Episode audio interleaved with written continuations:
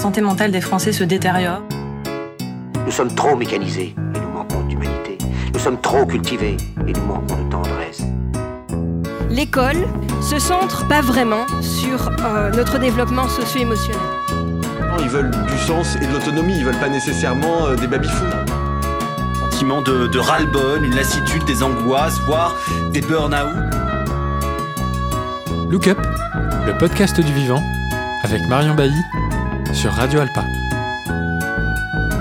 Il faut tous nous unir. Il faut nous battre pour un monde nouveau. Bonjour à tous et bienvenue. Aujourd'hui, on va parler des émotions et de l'intelligence émotionnelle. Avant les années 90, le terme d'intelligence émotionnelle n'existait pas vraiment. On a commencé à en parler quand les chercheurs et chercheuses se sont rendus compte de son importance dans notre bien-être mental comme dans nos relations avec les autres. On dit d'ailleurs que cette forme d'intelligence est un facteur clé de succès. Qu'est-ce que le succès? Ça, c'est un autre débat. Mais bref. Les émotions, on sait tous ce que c'est. Cet extrait du documentaire Effervescence d'Alexandra Schulman, que je vous recommande chaudement, pose des mots sur ce ressenti. Traversées par nos émotions chaque jour et tout au long de notre vie, elles nous apparaissent souvent comme hors de contrôle. Tantôt ébranlées, tantôt subjuguées, elles accompagnent nos plus belles réussites, nos joies les plus intenses, comme nos tristesses les plus effroyables, ou nos colères les plus incontrôlables. Mais alors pourquoi? Pourquoi nous paraissent-elles aussi insaisissables? On peut en vrai définir l'intelligence émotionnelle comme la capacité à ressentir ses propres émotions et celles des autres, et à utiliser ces informations pour choisir les comportements appropriés. Le psychologue Daniel Goleman a publié en 1996 un livre intitulé L'intelligence émotionnelle, pourquoi c'est plus important que le QI. Il donne à ce concept un aspect pratique, pour pouvoir en faire usage dans nos vies personnelles et professionnelles. Selon Goleman, l'intelligence émotionnelle recouvre cinq piliers. La connaissance de soi, c'est-à-dire prendre conscience de ses ressentis, savoir comment nos émotions affectent notre comportement et reconnaître les stimulus qui provoquent telle ou telle émotion. Le deuxième pilier, c'est l'autodiscipline ou la maîtrise de soi, c'est-à-dire maîtriser ses émotions ou au moins savoir comment ne pas se laisser déborder par elles dans des moments clés. C'est aussi la capacité à se tenir à des objectifs. Le troisième pilier, c'est la motivation. C'est d'avoir envie de faire une action grâce à un objectif qu'on s'est fixé. C'est ce qui permet d'aller au bout de ses engagements. C'est le fameux pourquoi qu'on doit connaître et garder en tête lorsqu'on veut améliorer son intelligence émotionnelle.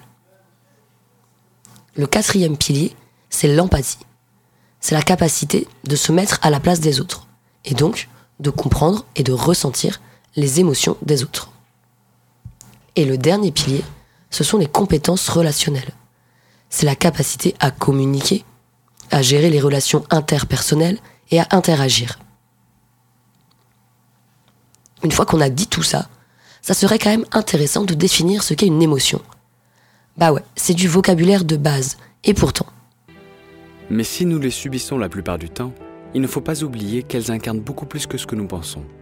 Notre esprit cartésien choisit de les contourner, de les refouler. Et pourtant, aussi saillante qu'évanescente, elle nous impose d'être présent et d'être pleinement là. Je vous passe un extrait d'une chaîne YouTube qui a littéralement changé ma vie. Elle s'appelle Et tout le monde s'en fout avec le talentueux Axel Latueda. L'intelligence émotionnelle, c'est le langage de ton cerveau. Ton cerveau te parle, mais tu comprends rien à ce qu'il dit. Quand une de ces émotions se manifeste, ce qu'elle veut, c'est te pousser à faire un truc. C'est ton cerveau qui te dit réagis. Par exemple, la colère, elle te le dit pas. Mais tu vois pas que c'est rouge, connard Elle te dit J'ai besoin que mes valeurs soient respectées. Et fais gaffe. Et la tristesse, elle te dit pas. Non, mais parce qu'à la fin, après elle est repartie, enfin. Elle te dit Désormais, je suis disponible pour un renouveau. Donc en gros, quand t'es triste, c'est que ton cerveau a compris que c'était fini. Mais pas toi. Et que si tu commences autre chose, eh ben t'arrêtes d'être triste. La peur, elle te dit pas. Elle te dit Voilà ce qui pourrait arriver si tu ne réagis pas. Donc en gros, c'est trois signaux euh, qui te disent tous la même chose. Fais une action pour revenir à ton émotion de base, la joie. c'est la seule de tes émotions que ton cerveau essaye de reproduire en permanence. L'émotion, c'est un signal qui dure quelques secondes. Et le sentiment, c'est le temps que tu accordes à ce signal. Donc au final, le bonheur, c'est le temps que tu accordes à ta joie. Sans rentrer dans des détails trop complexes, que je ne comprends pas vraiment moi-même, les scientifiques ont expliqué pourquoi on réagissait de telle ou telle manière. Ils et elles ont observé que les zones du cerveau avaient chacune des fonctions spécifiques. En effet, nos amygdales sont le centre de l'activité affective. Elles vont mémoriser la saveur émotionnelle liée aux événements qu'on a vécus.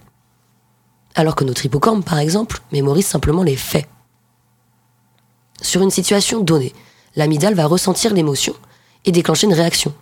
Mais cela avant même que le néocortex, qui est le siège de la pensée rationnelle, ait pu analyser la situation.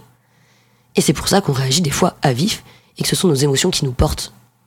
C'est bien pour ça qu'il est nécessaire d'en apprendre plus et de développer notre intelligence émotionnelle. Ok, on n'est pas trop mal sur le bourrage de crâne bien théorique. En pratique, l'intelligence émotionnelle est méga primordiale. Pour soi, déjà.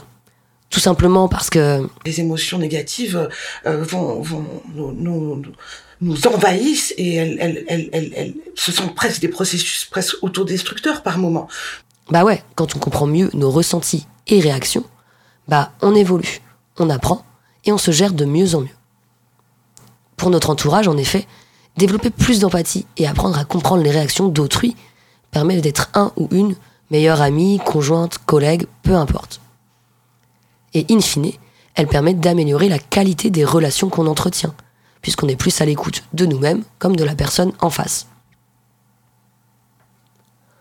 Contrairement au QI, l'intelligence émotionnelle est amenée à évoluer tout au long de notre vie. Et heureusement, car on n'apprend clairement pas cela à l'école. Allez savoir pourquoi d'ailleurs. Ça éviterait des traumatismes liés à la scolarité et ça formerait des adultes bien plus humains. Mais que voulez-vous? Beaucoup de personnes d'ailleurs ne souhaitent pas prendre leurs émotions en compte, pensent que les refouler est plus utile et que cela les renforce. Et d'un côté, ça se comprend. On est dans le pays de Descartes. T'as beaucoup, beaucoup de gens qui ont été éduqués pour refouler leurs émotions. Autrement dit, euh, se dire, l'émotion, c'est plutôt euh, le mouton noir, le facteur biaisant. C'est pas, c'est pas un facteur aidant. Je pense que c'est plutôt un facteur handicapant, etc. Faut vouloir refouler toutes ces émotions-là, vous n'arriverez pas à les tuer.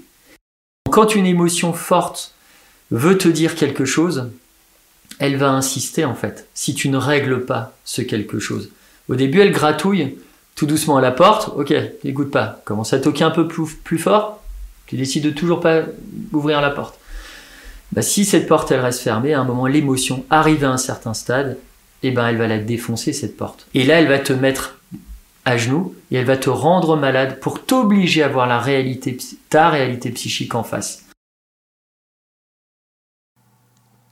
Sachez que pour développer ces capacités, il y a deux clés.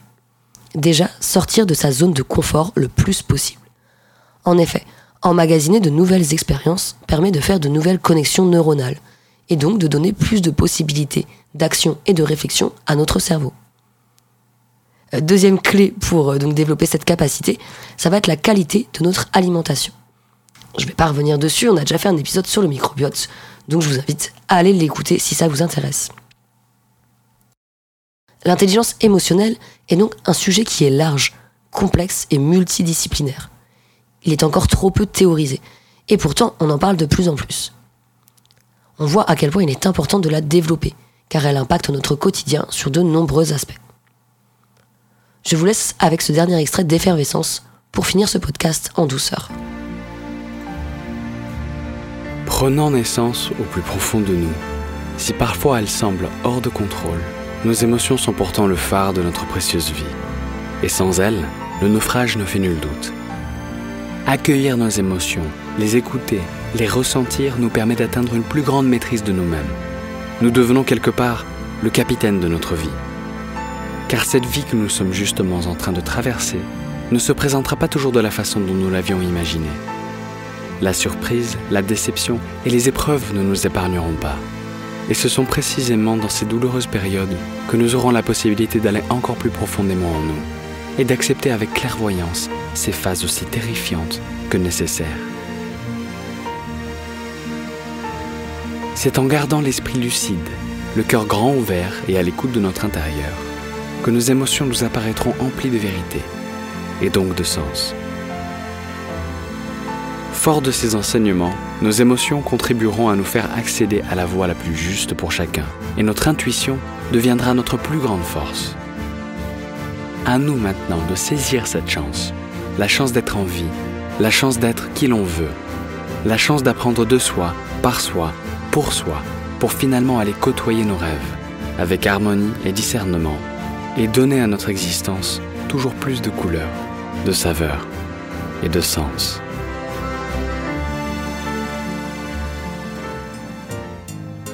C'est tout pour aujourd'hui. Je vous remercie pour votre écoute et j'espère que ce sujet vous a intéressé. N'hésitez pas à me faire des retours pour les prochaines chroniques. Je vous invite à écouter mes podcasts sur radioalpa.com et sur toutes les plateformes de podcast. En attendant, je vous souhaite une belle journée et vous retrouve la semaine prochaine pour un nouvel épisode de Look Up. Nous pouvons tous avoir une vie belle et libre, mais nous l'avons oubliée.